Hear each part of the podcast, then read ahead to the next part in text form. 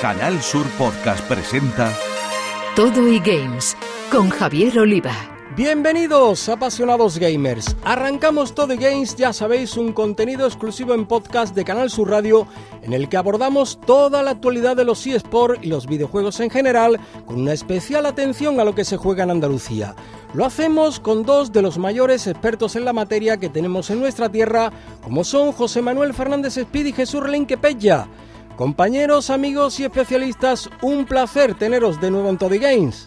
Es un placer y emocionados con lo que se ve en el horizonte, videojuegos y alergia primaveral. Hola compañeros, dispuestos a hablar de videojuegos una vez más. De la gripe a la alergia, hoy tenemos preparadas muchas cosas interesantes, así que vamos ya con nuestro sumario.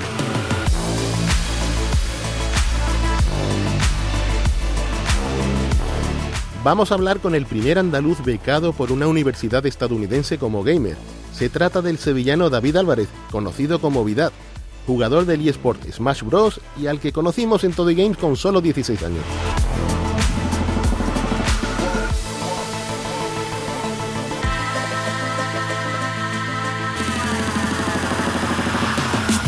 En nuestras noticias os invitaremos a un evento andaluz, Elegido Games Expo 24, que se va a celebrar este fin de semana en la localidad almeriense. Y además os daremos otra noticia, el trabajo del maestro Hideo Kojima en un nuevo videojuego.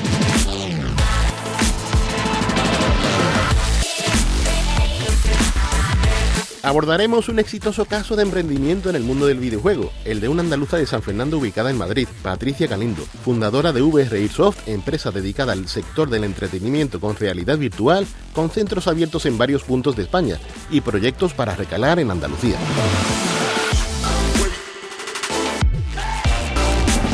Y como siempre nos pondremos a los mandos de nuestra consola para jugar por un lado a Suicide Squad, Kill the Justice League y por otro a Silent Hill The Short Message.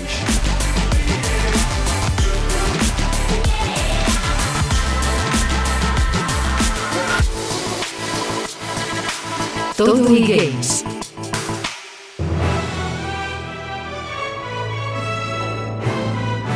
Hace ya casi dos años recibíamos en Todo Games a un andaluz de solo 16 años que trataba de ganarse la vida en los eSports, concretamente con Super Mario Smash Bros.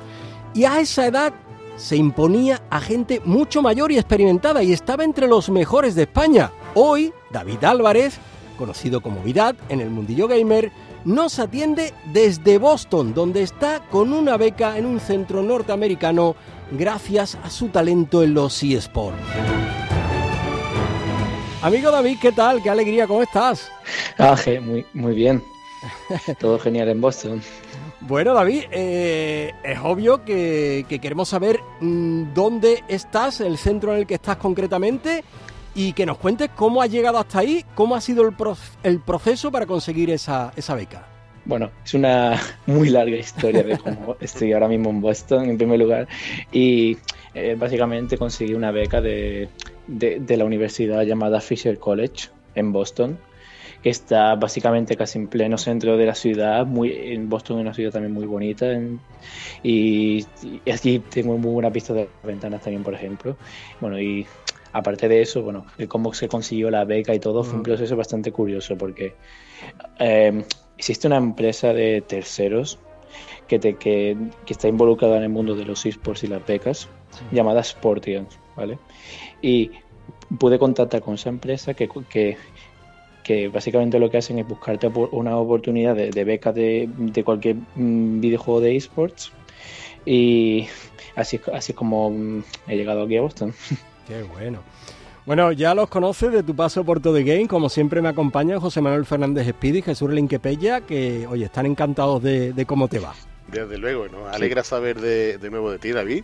Y nos gustaría que nos contaras cómo es el día a día de un estudiante y jugador profesional de Super Mario en Smash Bros. Bueno, mi, mi día a día en verdad no es aquí en tan distinto como cualquier estudiante de una universidad. En realidad lo que hago es levantarme, ir a clases y luego pues básicamente tengo una rutina diaria de jugar a, Smash Bros todos los días básicamente. Oye David, eh, ay perdona, pues, perdona. también en, la universidad tenemos ligas de universitarias que se juegan en, línea y eso sería cada semana y, y, algún fin de semana que pueda, pues me voy a algún torneo que esté aquí en Boston, en la ciudad. David, em, allí suponemos que participas en, varios torneos, ¿no? ¿Cómo se vive todo el tema del eSport em, en general, ¿no? ¿Qué cambia eh, respecto a cómo se vivía en, España? Ah, bueno, los torneos de aquí, bueno, no son muy diferentes a los de España, pero sí que se pueden otra cosa distinta, claro. Es decir, en España em, se puede ver una diferencia general de, por ejemplo, el dinero. Es decir, escribirte en torneos vale más, pero también el ganar torneos ahí mm, ganas aún más dinero aquí aún porque en Estados Unidos básicamente es todo dinero, dinero, todo dinero. Son básicamente torneos locales de Boston, es decir, hay algún fin de semana que lo anuncian y al final voy, no es no son torneos tan grandes que podemos decir, pero creo que en marzo lo más seguro es que vaya un torneo de como de uno internacional básicamente, como un, un mundial. Creo que en marzo iré lo más seguro. Y David, ¿a qué nivel estás ya? O sea, háblanos un poquito de tu ranking, de, tus logros a día de hoy en el juego. Como ahora estoy aquí estudiando, pues el ir a tantos torneos ya no puedo ir a tanto porque básicamente tienes que a estudiar, estás aquí en Boston y, y viajar, bueno, si, se puede viajar se hace, pero si no, no, no se puede y ya está. Em, el nivel, bueno, diría que mejora un montón, es decir, aquí el nivel es muy, muy, es decir, eh, el entorno es muy, es muy competitivo, es, aquí hay un mayor nivel, hay un mayor todo, pero y mi nivel ha mejorado mucho. Es decir, ya en España ya era el top, en Europa también, y ahora mismo creo que me siento mejor que, mejor que nunca, básicamente.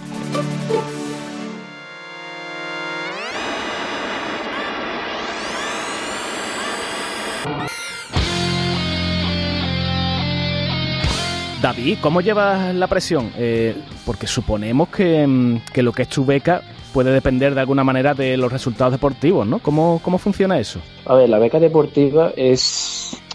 No, no va a cambiar tanto, depende de cómo la haga tan bien o tan mal, en verdad, cómo se va a mantener igual, pero eso de la presión sí que es un, factor que lo, he estado sintiendo mucho en el anterior, básicamente, semestre que, que he tenido en, en otoño, ahí sí que tuve mucha presión. Siento, ahora mismo estos días no, no siento esa presión porque me estoy acostumbrando a ella, pero mm. como esa expectativa de has viajado un continente entero, ya te tienes que enfrentar a gente que, no, que nunca has jugado en tu vida y tienes que demostrar que tienes ese nivel. Es, es una presión que te, que te come por dentro. Y David, estando allí, ¿ya tu idea es quedarte profesionalmente dedicado a los eSports allí en Estados Unidos? ¿O volverte en algún momento a ah. España y seguir conviviendo aquí? A ver, sinceramente, um, justo en los esports en Smash Brothers, desgraciadamente es muy complicado vivir de ello porque el dinero no se mueve mucho en comparación a otros juegos. Eso es una pena, pero mi, mi, principal objetivo al final va a ser pasarme los cuatro años aquí estudiando, jugando, que es básicamente lo que amo, así que yo seré muy satisfecho con ello y cuando ya me haga la carrera y todo, intentaré pillarme un trabajo de una calidad de aquí, pero viviendo en España. Quedarme en Estados Unidos sería como mi opción número 100, diría. Oye, David, em, hablando objetivamente, ¿vale? Eh, respecto a, aquella entrevista que te hicimos ya hace casi dos años, ¿cómo has mejorado o evolucionado, digamos, a nivel gamer, a nivel jugador? Em, pues sí, diría que me he mejorado bastante, pero en, como nivel gamer en general, no solo en Smash, sino que ahora siento que como esa experiencia me está llegando ya a mí y, me siento que, me he vuelto muy bueno ya en otros juegos, en, Smash siento ya que sé lo que debo que hacer, tú sabes. Es como un nivel de confianza y experiencia que no tenía antes. Eso es lo que he mejorado. Y por cierto, David, ¿hay más españoles por allí dedicados a los eSports? a ver, hay españoles, claro, pero de, de, Smash soy el primero que tiene una beca de, este juego que se ha ido a Estados Unidos, así que no estoy solo, ¿vale? Porque tengo un montón de amigos, pero de España sí que estoy solo.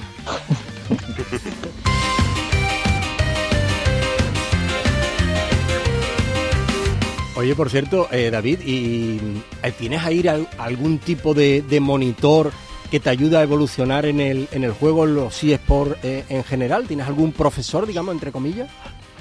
Bueno, básicamente no, no tengo, como se podría decir que no tengo un coach en, sí, pero tengo mucha gente que, que también tiene un nivelazo, que, que juego todos los días en campus con ellos, pero bueno, no tenemos coach, pero no pasa nada decir. Autodidacta, ¿no? Bueno, pues amigo David Álvarez Vida, eh, gamer del eSport Super Mario Smash Bros. con una beca en Estados Unidos, el primero de España, donde compite a la vez que estudia. Enhorabuena, oye, por tu esfuerzo, por el de tus padres y desde aquí le mando un saludo a, Ricardo, a tu padre, que ha estado ahí siempre empujándote y oye, que siga representando también a Andalucía y a España los eSports y, y que te vaya bien por allí, David. Muchísimas gracias.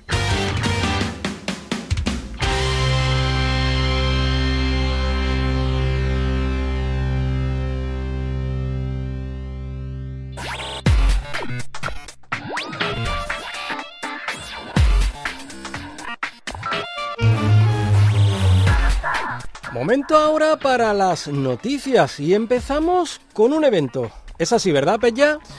Sí, abrimos como ya es costumbre con un evento que se va a celebrar en tierras andaluzas y por supuesto relacionado con los videojuegos. Eh, nos vamos a desplazar a tierras almerienses, concretamente al pueblo de Elegido donde los jóvenes del municipio y de toda la provincia pues van a tener una enorme cita este mismo fin de semana, 17 eh, y 18 de febrero. Se celebra allí el encuentro de jugones por excelencia de la zona, el Ejido Games Expo 24, un evento que como siempre va a estar organizado por la Concejalía de Juventud y por Arcade Beats que se va a llevar a cabo en el auditorio de Elegido y en la biblioteca municipal y que bueno va a tener más de 1.500 metros cuadrados dedicados a, varios palos del mundo del videojuego. Em, este año tiene a la música como la temática principal y como eslogan eh, Ejido Games Expo 24, ritmo en cada nivel. Es la quinta vez que se celebra y como en ediciones anteriores, bueno, pues volverá a ocupar las cuatro plantas del teatro auditorio con varias áreas que se ubicarán en biblioteca, en sala B, hall de entrada, el vestíbulo y el escenario principal. Eh, concretamente en la biblioteca, bueno, pues vamos a tener zonas de juego libre con varios torneos, eh, los típicos, ¿no? Los clásicos, Mario Kart, Smash Bros. o Rocket League. Y en el escenario principal pues vamos a tener actividades mm, bueno, más originales, ¿no? como la exhibición de baile moderno y urbano o en este caso un concierto de banda sonora de videojuegos eh, que lo hace la banda sinfónica de Elegido. Nada, si os coge a mano o si bueno, queréis eh, pasar un, buen ratito de videojuegos, eh, será una oportunidad perfecta para, para ir a este Elegido Games Expo 24 que te gusta una feria y un evento. Siempre, siempre. Yo estoy constantemente buscando. Eh, sobre todo si me invitan después.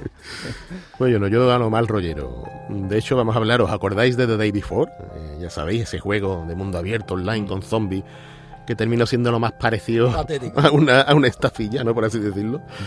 Pues vuelve a hacer noticias, porque después de, de que 16 antiguos empleados de Fantastic, que el nombre de la empresa también tiene cosas, pues un voluntario y siete empleados de la editora del juego, la compañía Mitona, y 16 antiguos empleados de esta Fantastic, pues han conversado con el canal de YouTube GameTube y la revista alemana GameStar para explicar cositas, como una dirección tóxica, ¿no? Por parte de los fundadores del estudio, los hermanos Edward y Eisen Gotovtsev. El nombre, estamos entre los rusos ahí un poco. Me suena Call of Duty. Un poco, sí, sí. nada de ruso, ¿no? Esa maravillosa fase, ¿no? Eh, no había una dirección apropiada del proyecto, que esto es algo que ha sido palpable cuando ha salido, el crunch y un trato ciertamente cuestionable a los trabajadores. Explican, por ejemplo, que los hermanos Gotovtsev eh, despedían empleados según les parecía, ¿no? E incluso les imponían multas si no estaban satisfechos con el trabajo realizado. O sea, en una ocasión dos empleados tuvieron que pagar una multa de casi 2.000 dólares por, según la dirección, entregar unas grabaciones de voz de baja calidad. O sea, negocio redondo, ¿eh? Eh, ¿Qué más cosas? Los empleados también han contado que la plataforma de, comunicación interna de Fantastic se usaba para vigilar la productividad. monitorizaban los ordenadores personales hasta cuando se trabajaba desde casa. O sea, esto es eh, algo que, lo compaginas con el omnipresente crunch que tenían los, chavales. O sea, esto es echar horas extras a mansalva, con jornada de trabajo de hasta 16 horas al día, sin fines de semana ni nada. O sea, no había tiempo libre, pues mm, redondo todo, ¿no? Y claro, la cumbre de este desastroso desarrollo eh, se dio, como ya sabemos, en un producto terrible, ¿no? The Day Before se publicó en diciembre en un estado difícilmente defendible, por decir algo suave, eh, sin cumplir nada de lo prometido en esos preparadísimos trailers. Y sus productores anunciaron el cierre cuatro días después, para un mes más tarde terminar de clausurar de forma permanente los servidores del juego. Para colmo, hace muy poquitos días, eh, esos titanes ¿no? de Fantastic han salido, antes aparecido en las redes sociales, para emitir un comunicado. Que borraron al poco, ¿eh? lo quitaron al poco porque dirían, a ver si metemos más la pata. Pero bueno, aseveraban que habían sido, ojo, víctimas de una campaña de odio en las redes sociales. Claro, Entonces, como me decían cuando chico, enfádate para que no se enfaden contigo, más o menos. No entiendo cómo puede haber crunch si no había juego, pero bueno, no sé. pues lo había, lo había. Sí, sí.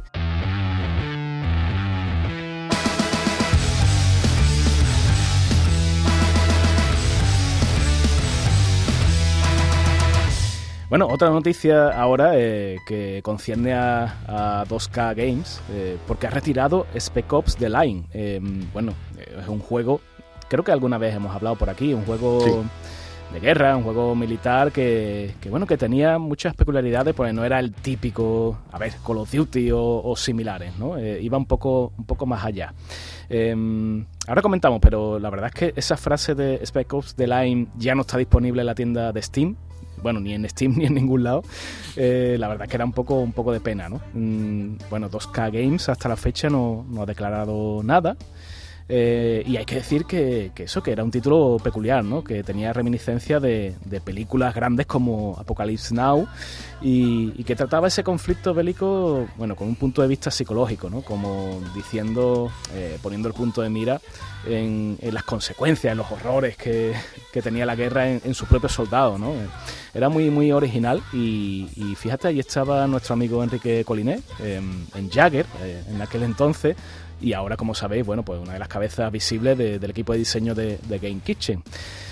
Eh, se ha dicho, se ha rumoreado, mejor, mejor dicho, de que puede que haya un remake en camino, pero la verdad es que no hay mucha más noticia al respecto. Eh, lo que sí es noticia, está claro, es que si llega a desaparecer del todo, de forma digital, porque el que tenga su juego físico que lo, que lo cuide como oro en paño, pues, pues será una pena, ¿no? Otro, otro caso de, este, de estos juegos que caen en el abismo digital del videojuego. La verdad que a falta de que haya más noticias es posible que, este juego de Jagger incluso pueda ser por algún tema de licencias, porque sí es verdad que mm. tenía alguna canción licenciada de, un poco para ambientar la época y tal, ¿no?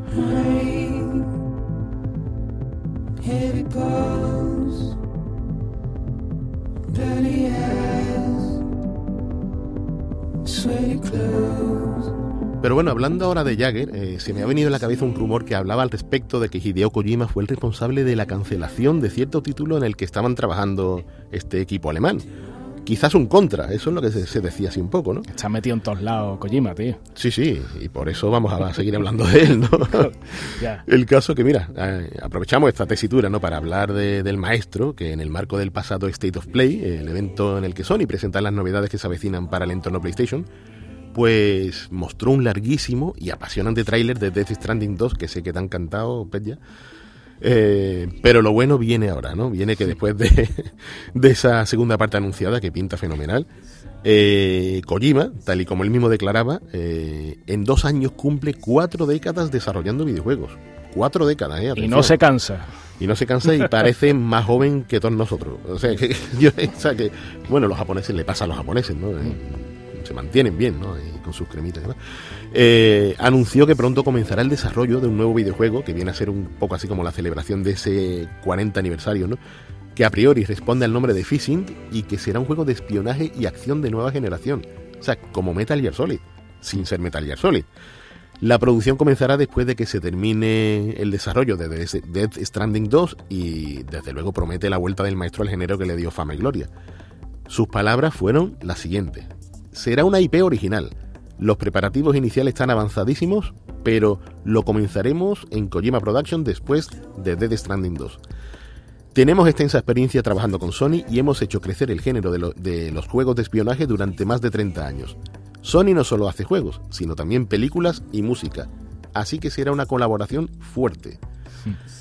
Yo siempre digo esto, ¿no? Que hay que agradecer que en este sector haya gente como Hideo Kojima, eh, capaces de insuflar vida. sí, sí, se ríe el pecador. insufla vida, ¿no? Y emociones, ¿no? Realmente con cada nuevo proyecto, cada nuevo anuncio, ¿no? Eh, que tiene sus haters, ¿no? Como tú, mismo, ¿no, Jesús? sí, sí, sí. Presente. Pero yo, yo lo reconozco. Yo soy muy sensible. Yo no dejo de conmoverme con su obra. Eh, celebro que siga queriendo, ¿no? Dedicar su tiempo a hacer del mundo de los videojuegos algo mejor y más grande. Y esperando aquí con los brazos abiertos todo lo que salga de él. A ver qué trae.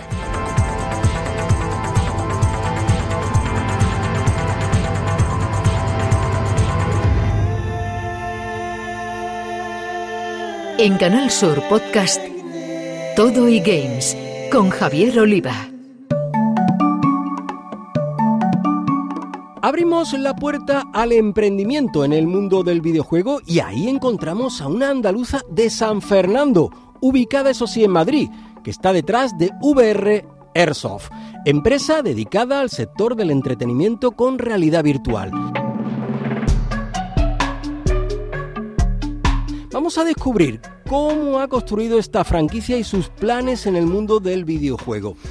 Patricia Galindo, amiga, bienvenida a Todo Games. ¿Qué tal? ¿Cómo estás? Hola, muy buenas tardes. ¿Qué tal estáis? Muy bien, encantado de, de tenerte aquí, de conocerte, Cañailla, en Madrid, fundadora y CEO de VR Airsoft. Eh, lo primero, cuéntanos ¿Qué podemos encontrar en tus centros, en los centros de VR Airsoft? Pues bueno, lo primero que podéis encontrar es eh, lo que quise desde un primer momento, que es que la gente pueda desconectar desconectar de lo que desgraciadamente hoy es un poco de, caos que tenemos, de estrés, sobre todo aquí en Madrid, en el sur. En el sur se vive mejor, hay, todo hay que decirlo, pero sí es cierto que vivimos con mucho estrés, todo es trabajo, todo es... y, necesitamos desconexión.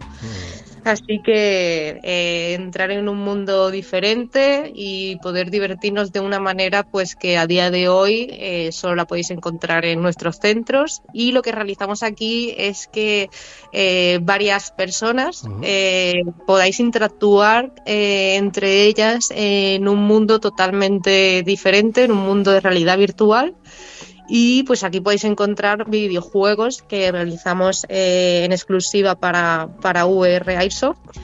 Y pues eh, tenemos desde juegos para peques hasta para todos los públicos. Que muchas veces nos pasa que, vienen los padres a jugar con los pequeños y al final son los padres quien mejor se lo pasan. Bueno, Patricia, pues me acompañan José Manuel Fernández Speedy y Jesús Relinque Pella. Eh, son expertos, estudiosos del mundo de los videojuegos que hoy se unen a la entrevista. Perfecto, encantada de saludaros.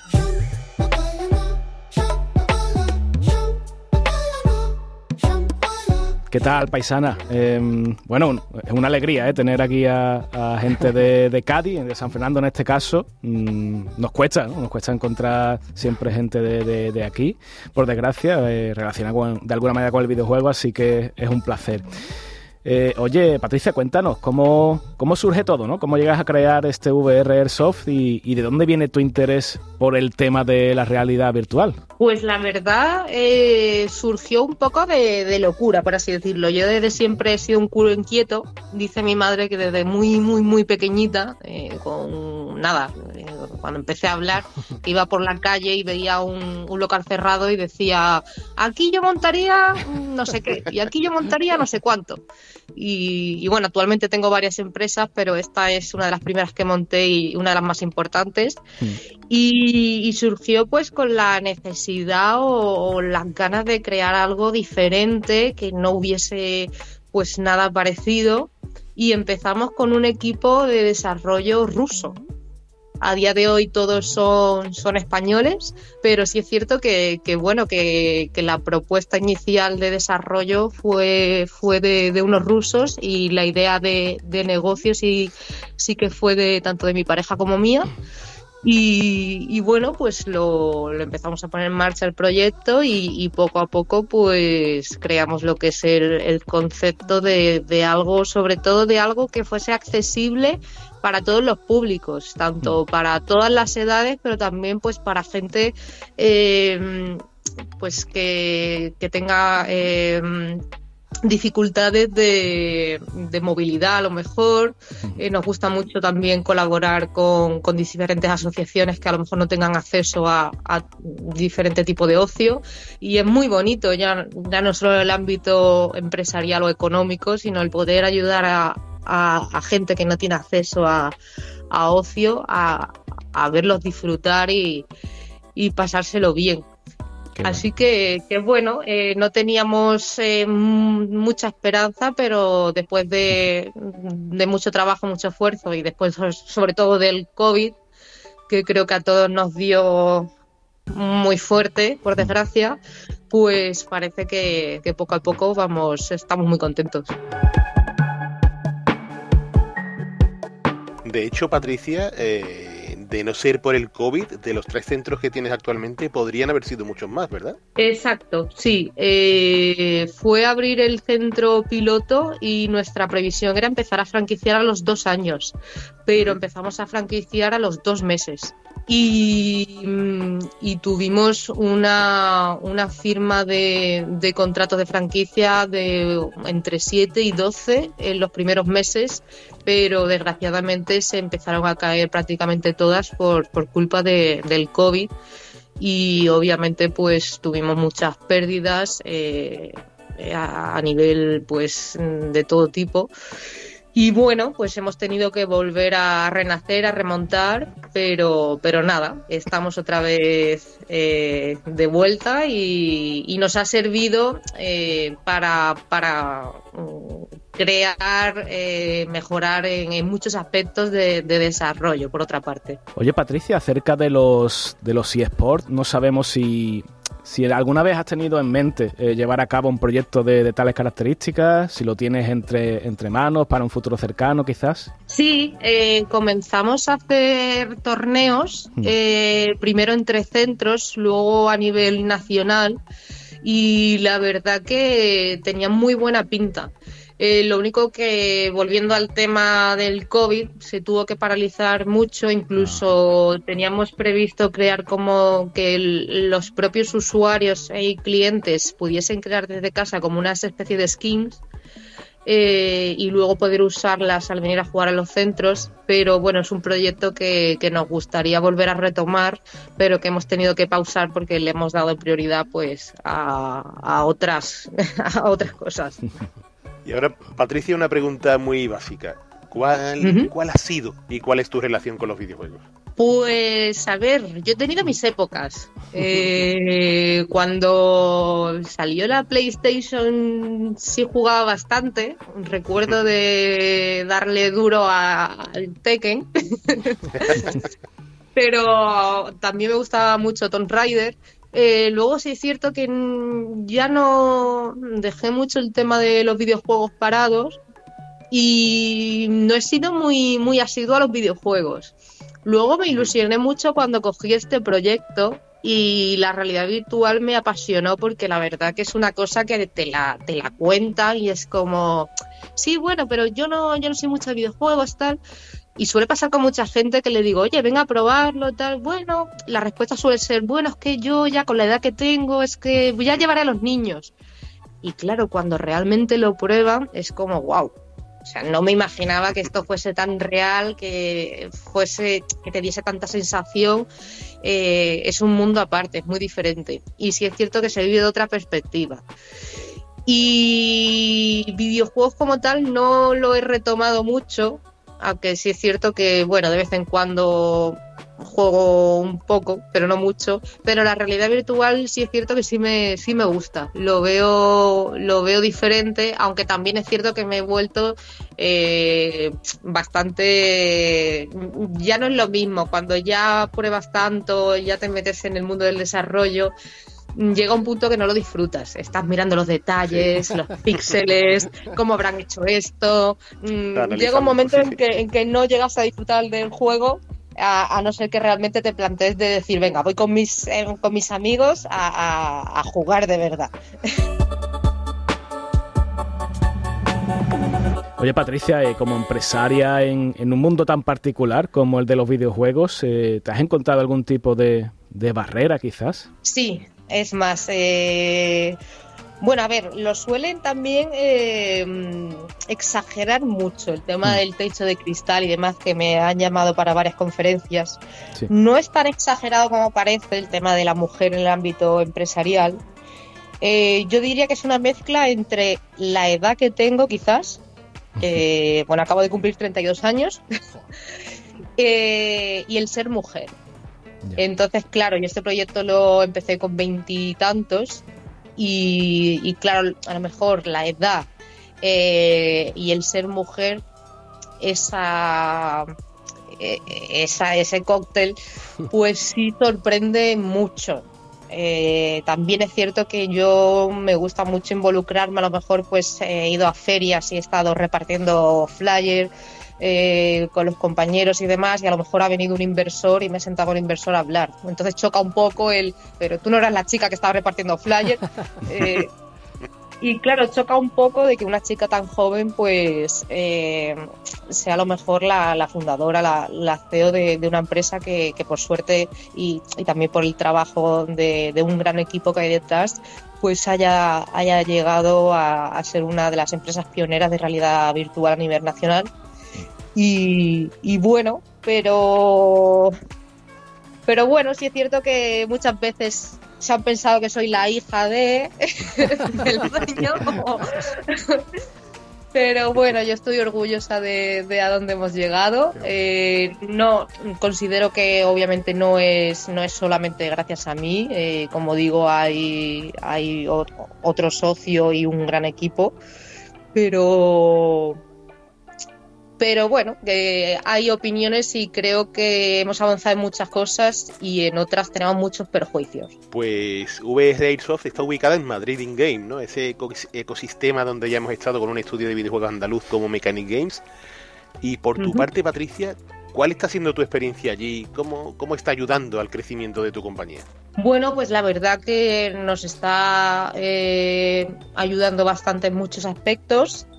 Y yo, por desgracia, no, no estoy muy, como comento, estoy con otros proyectos también, pero sí parte del equipo está muy involucrado con ellos. Y sí es cierto que estoy recibiendo muy, muchos, eh, mucho feedback positivo y nos está, nos está ayudando bastante, eh, sobre todo a la hora de conocer y de, de, tener otras relaciones, otras sinergias con otras empresas que las valoramos positivamente y no llevamos mucho tiempo aún, pero en general la experiencia está siendo muy positiva. Hace poco estuvimos, gracias a ellos, en, una de las ferias que se organizó en IFEMA y ahí también conocimos a, muchísimos profesionales, de los cuales pues igual salieron, salieron sinergias.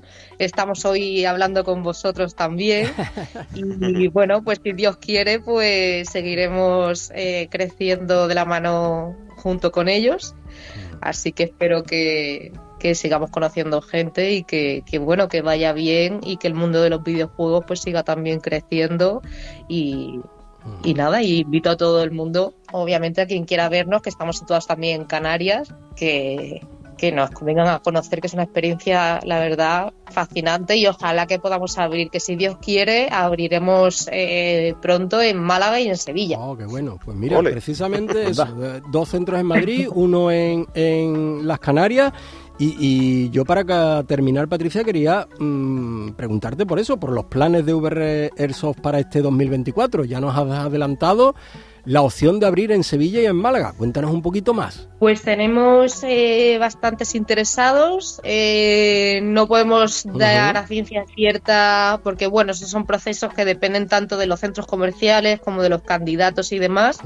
Pero sí tenemos interesados tanto en eh, que son bastante potenciales, tanto en Sevilla como en Málaga en el sur y luego algunos otros en la península y también nos gustaría y tenemos posibilidades a medio plazo para crecer internacionalmente. Así que a ver si hay suerte y podemos continuar con este crecimiento y seguir dándonos a conocer. Qué bien. Y todo de la mano de Patricia Galindo Gaditana de San Fernando, fundadora y CEO de VR Airsoft, esos centros de ocio en torno al videojuego en la realidad virtual Patricia, amiga, enhorabuena por todo lo conseguido hasta ahora. Ánimo con todos los sueños que, te quedan por cumplir, que, veamos esos centros pronto aquí en Andalucía.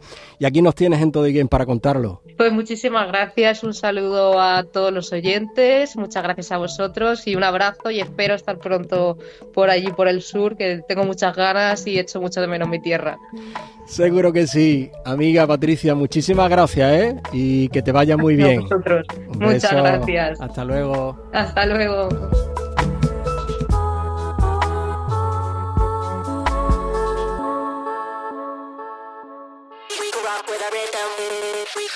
Todo games. Y la esperada hora de jugar ha llegado. Hoy lo hacemos con Suicide Squad Kill de Justice League y con Silent Hill The Short Message. Vamos a hablar una vez más de, de uno de los universos más terroríficos, de esos que, que hemos visto en la historia del videojuego bueno, ese en el que la niebla antecede al desastre y, a los temblores psicológicos, ¿no? Podríamos decir. Estamos hablando, por supuesto, de, Silent Hill, que, oye, se asoma de nuevo por nuestras consolas y lo hace con una entrega peculiar, ¿no? Rápida, intensa y gratis, eh, o sea, casi nada. Estamos hablando de, The Short Message y, para hablar de este título, bueno, que hay que decir que Konami, por supuesto, está detrás de él y que es como un entremés, ¿no? Una antesala a todo lo, que está por venir relacionado con, la saga y, que bueno, como hemos dicho, en la tienda digital de PlayStation lo podéis encontrar de manera gratuita. Y aquí nos tiramos de cabeza ¿no? a todo lo que es gratis, así que mm, nos, ha congratulado. Mm, y tengo que mencionar, eh, bueno, muy a mi pesar, ¿no? Porque ya, hemos hablado de él, ¿no? al gran Hideo Kojima, porque mm, y no porque tenga relación, bueno, tenía relación con Konami, ya creo que no se habla mucho, o con ese Death Stranding 2, eh, hay que decir que que ha salido un tráiler ¿no? de, de, de, Standing 2, lo ha comentado antes Speedy, y hay un muñeco que se parece mucho a Joaquín Sabina, no, no, me, eh, no me resistía a comentarlo, eh, muy curioso. Que es igual. Eh, igualito, pero Sabina en su época moza, ¿vale? No, no ahora. pero lo, lo, menciona Kojima porque es que, claro, yo si me tengo que quedar con, con algo de su... De su mm, bibliografía, por así decirlo, de, de, su, de su catálogo de videojuegos sería PT. Y PT o Playable Teaser, que, que eran sus siglas, fue un juego que es prácticamente imposible de encontrar hoy día, ¿no? Es un juego de, terror que, nos ponía la cámara en primera persona, eh, explorábamos una casa con decenas de secretos, se recorría de forma circular, eh, de manera en que cada vuelta que, que, dábamos a la casa, pues todo se iba corrompiendo, se iba haciendo más terrorífico, y de hecho PT, bueno, pues era un Silent Hill, pero no lo llegó a ser por bueno, desavenencias con Konami, como hemos comentado antes. Eh, un día llegó y desapareció de los bazares digitales sin dejar ningún tipo de rastro. Y hay gente, me consta, que hay que, tiene su PlayStation 4 todavía con ese juego descargado, ¿no? para, para, preservarlo de, de alguna manera. Es curioso, no sé si Speedy es uno de ellos, que podría ser. Seguro. Ahí, está en la, en la eh, PlayStation 4 Plus. Pero bueno, em, este Short Message, este nuevo Silent Hill, la verdad es que calca las maneras de, de PT en, su manera de contar las cosas, en su, su manejo, su, su enfoque, su perspectiva en primera persona en eso, en ese arte de sugerir, ¿no? más que mostrar y, y, en infundir un ambiente malsano, mal rollero, tengo que comentar aquí como, anécdota que, estaba jugando el otro día por la noche y mi perro, el Poppy, se quedó mirando algo invisible y, salió huyendo. Esto es verídico, ¿vale? No, no sé si tiene algo que ver con el videojuego, pero yo estaba ya influenciado, ¿no? Por el, por el terror eh, psicológico y, apagué la consola, ¿no? Del tirón. Maybe I can be like her.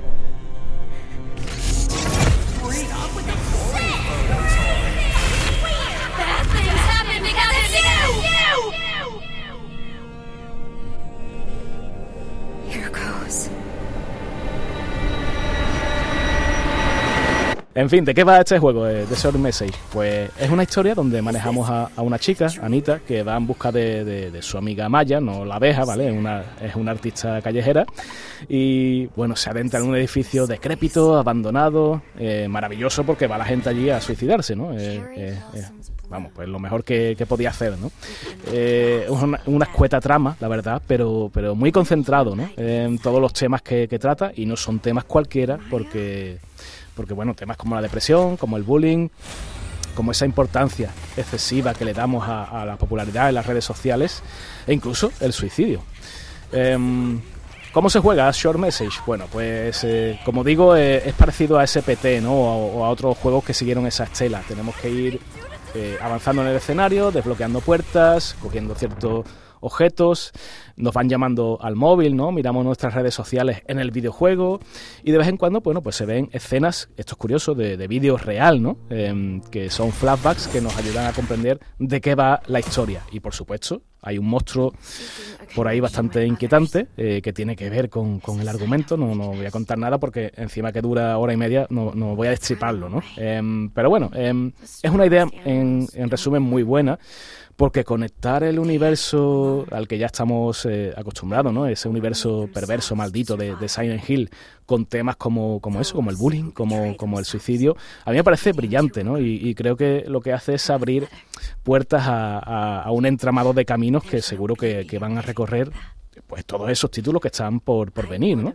Y encima tenemos aquí a, a, al clásico, ¿no? Al ilustre Masahiro Ito, que, que, ya diseñó cosas pesadillescas, ¿no? Para la saga, y aquí vuelve a, a, su casa, por así decirlo, igual que Yamaoka, ¿no? Con, con sus acordes eh, misteriosos para la banda sonora. Pero yo tengo que decir que me ha decepcionado un poco la mecánica jugable porque al final eso, hay mucha persecución que me parece tosca o torpe. Eh, también hay demasiado, a mi parecer, de, Walking Simulator, ¿no? El, el, tipo de juego en el que nos cuenta una historia y nosotros caminamos, pero tampoco ocurre nada, ¿no? En términos de interacción o casi nada.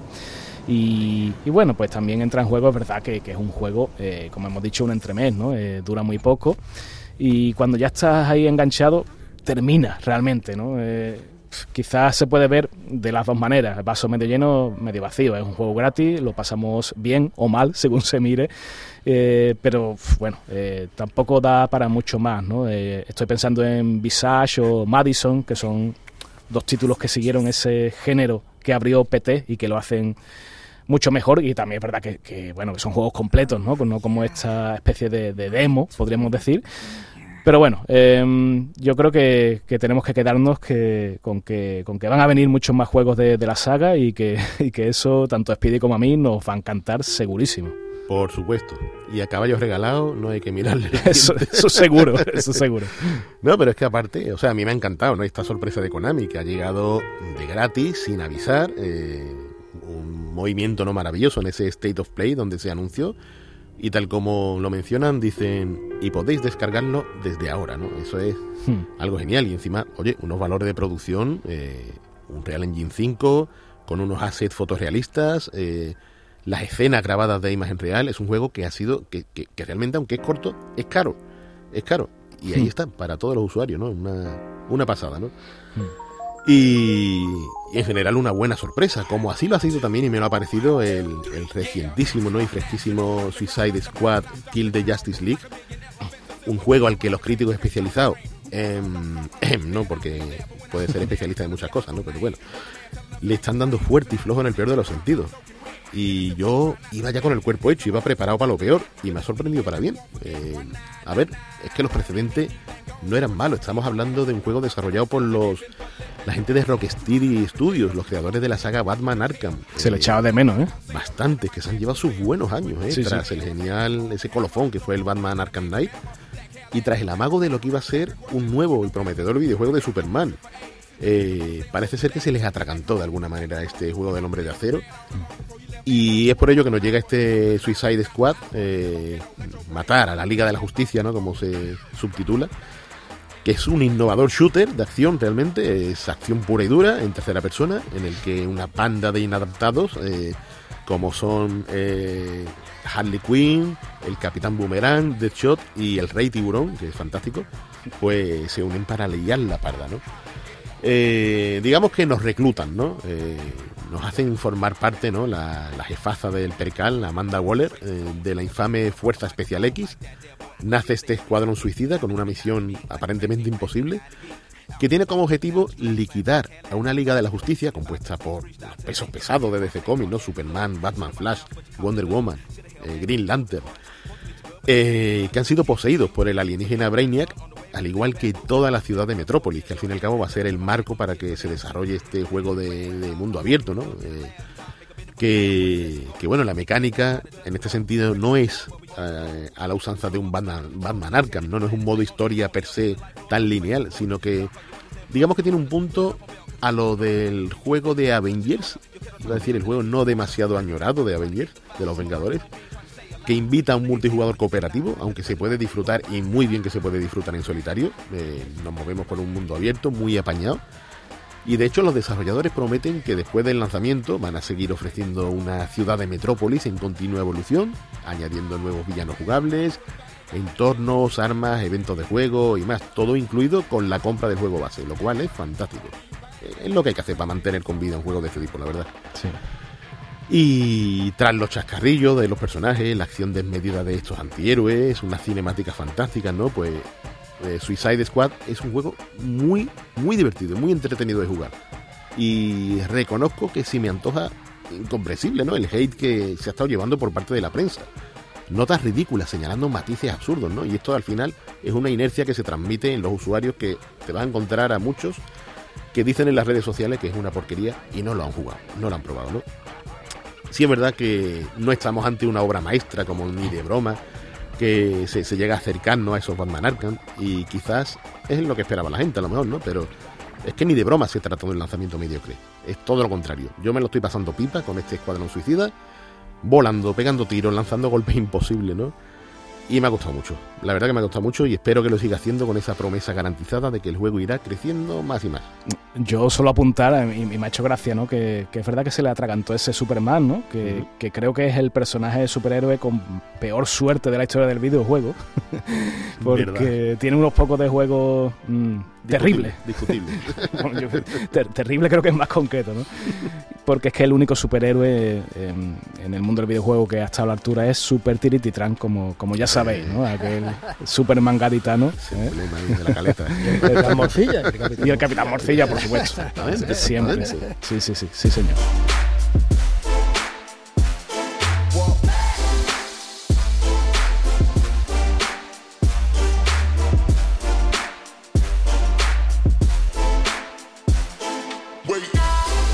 Llegamos al final de esta nueva entrega de Todo Games, el podcast exclusivo sobre videojuegos de Canal Sur Radio que ha estado realizado técnicamente por Álvaro Gutiérrez y Juan Carlos Varas, al que os pedimos que os suscribáis en nuestra plataforma o también en Spotify o Google Podcast.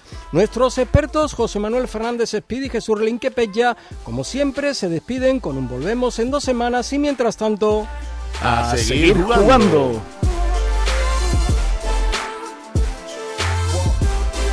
En Canal Sur Podcast han escuchado todo e-games con Javier Oliva.